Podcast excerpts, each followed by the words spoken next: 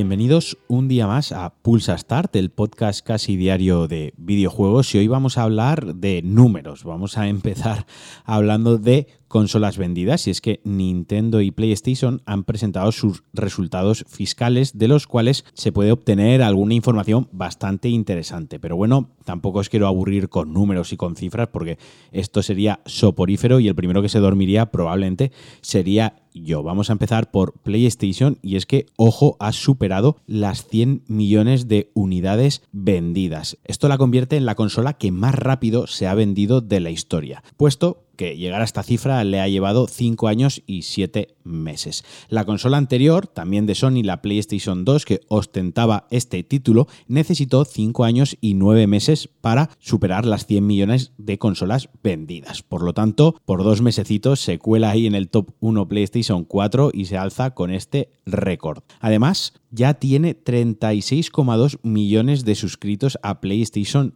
Plus y el 65% de los ingresos para Sony ya vienen de los juegos digitales. Está bien tener este tipo de datos porque uno ve, lee, escucha en foros, en, páginas web, incluso en Twitter, lo que parece que quiere la gente, ¿no? O sea, parece que PlayStation Plus no gusta porque los juegos que dan no son interesantes, porque la PlayStation Store a veces se cae porque el servicio no es del todo bueno. También parece que la gente está aferrada al formato físico. Yo soy el primero, lo he dicho aquí varias veces que me encanta ese formato. Pero luego, con estos datos en la mano, te das cuenta que a veces estás muy equivocado. 36,2 millones de suscritos a PlayStation es una barbaridad de, de personas suscritas y que el 65% de tus ingresos vengan de la venta digital, representa que dos de cada tres euros que ingresas son digitales y que más de la mitad de tus usuarios quieren juegos digitales. Y además, desde el lanzamiento en 2013 de la consola, se han vendido más de mil millones de juegos. Esto es una auténtica burrada, es una barbaridad y no hace más que demostrar el buen estado de forma y que los videojuegos están en su mejor momento, en el mejor momento de la historia. O sea, no ha habido un mejor momento para que te gusten los videojuegos, para iniciarte en los videojuegos y para disfrutar de los videojuegos. Además de estas cifras se pueden extraer que muchísimos usuarios eh, han llegado desde 2013, es decir, que se han creado nuevos aficionados a los videojuegos. Yo creo que es algo de lo que todos los jugadores y todos los, viciados de los videojuegos, como se ha dicho toda la vida, debería alegrarnos, más allá de luchas absurdas de PlayStation, Xbox o de empresas al final que a PlayStation le vaya tan bien significa que a los videojuegos en general le va bien y también tiene un efecto arrastre del resto de consolas y el resto de plataformas. Y así pues, como os digo, Nintendo también ha dado resultados financieros y ojo que Switch está muy muy fuerte y ha vendido 36,87 millones de Switch uno de cada dos jugadores de Switch tiene el Mario Kart, ojo, y tres de cada cuatro juegos que se venden en Switch son first party. Esto es decir, que son juegos de Nintendo producidos por Nintendo, o sea, desarrollados por Nintendo, sus propias IP. Esto es un dato muy importante porque nos da una perspectiva de por qué muchas veces las editoras no sacan sus juegos en Switch o como, por ejemplo, FIFA este año en Switch tiene una edición Legacy que simplemente actualiza las plantillas y las camisetas. Es que al final no interesa porque, porque ya digo que el 75% de los juegos que se venden en Switch son juegos de la propia Nintendo. Y hablando de juegos vendidos, hasta el día de hoy llevan 211 millones de juegos vendidos, que es otra auténtica barbaridad. Y los números para Nintendo solo apuntan a mejor, porque ahora con el lanzamiento de la Switch Lite para Navidades, de vista a Navidades, va a reventar y a ver hasta dónde alcanza la cifra. Insisto, yo estoy muy contento por estos resultados, aparte de que soy Sonier, no, fuera bromas, aparte de bromas, estoy muy contento porque me emociona que los videojuegos a día de hoy tengan esta repercusión, tengan este impacto y estén tan, tan, tan normalizados. Y que a prácticamente todo el mundo le guste los videojuegos o al menos puedas mantener una conversación, puedas nombrar algo de los videojuegos y entiendan las referencias o entiendan de lo que estás hablando. Me parece algo totalmente estupendo. Y hablando de Nintendo, hablando de Switch, hoy Obsidian ha anunciado el lanzamiento de The Other Worlds para Nintendo Switch.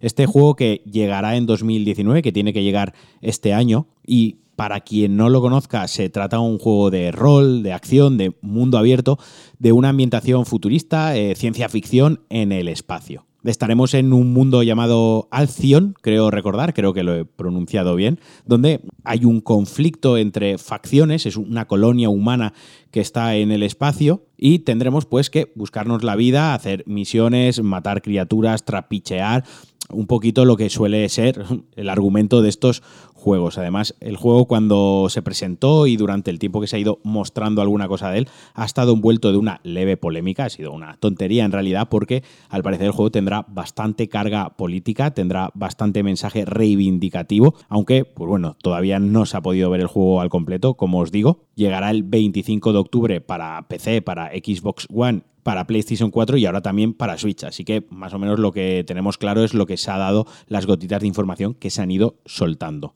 A mí personalmente este juego me deja bastante frío, he visto algunos vídeos, pero hay algo en él que no me acaba de convencer la, interfaz, el HUD.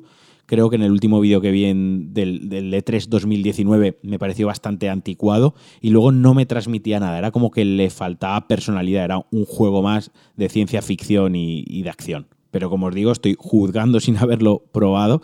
Hay que esperar hasta octubre para saber qué tal está.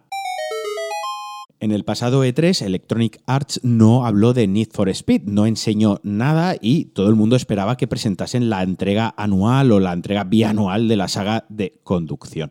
Pues bien, se ha filtrado el próximo Need for Speed, que se llamará Hit, y se ha filtrado a través de una cadena, a través de una web de videojuegos donde podías ya reservar el juego. EA no lo ha confirmado todavía, presumiblemente se lo están guardando para anunciarlo oficialmente en la Gamescom 2019, pero personal de DICE ya ha hablado un poquito, en plan diciendo que si íbamos a escuchar del próximo juego de Need for Speed, que sí, que si se estrenaba este año, si llegaría este año, también ha dicho que sí, pero que de momento no se ha dado más información. Así que a los que os guste la saga de conducción, estáis de enhorabuena, este año vais a tener Need for Speed. Yo tengo curiosidad, quiero ver hacia dónde va la saga. Los últimos dos lanzamientos del título no me gustaron, aunque sí que había una cosa que me parecía muy interesante, que era el modo historia, donde te ponían en el papel de un protagonista y habían escenas grabadas con actores reales y el argumento era un poco rollo a todo gas, aunque me parecía todo demasiado infantil y era todo muy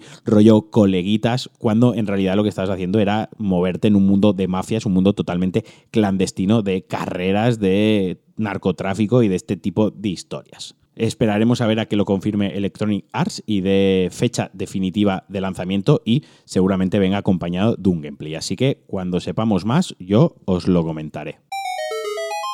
Y Microsoft o Microsoft ya ha anunciado los juegos del Gold para este agosto, para este verano.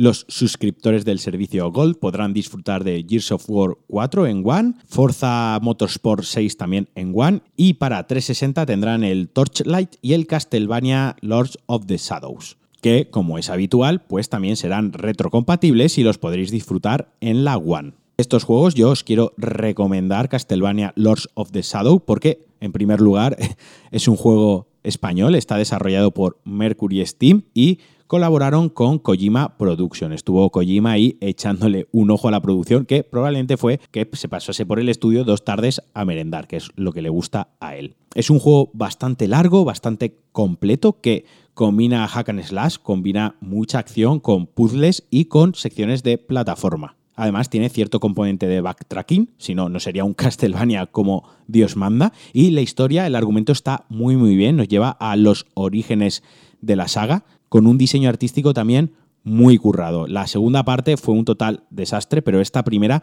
fue un juego muy muy interesante que contentó bastante a la crítica, contentó bastante también a los jugadores, así que yo os lo recomiendo, lo vais a tener gratis, todos los que seáis suscriptores del Gold, como os he comentado, y no tenéis excusa para al menos no probarlo un ratito. Yo creo que si lo ponéis por lo menos un par de horas o tres os va a tener enganchados. Y hasta aquí el Pulsa Start de hoy. Espero que os haya gustado. Un día más agradeceros que estéis conmigo, que escuchéis el podcast. Os mando un abrazo muy muy fuerte y nos escuchamos el viernes. Adiós.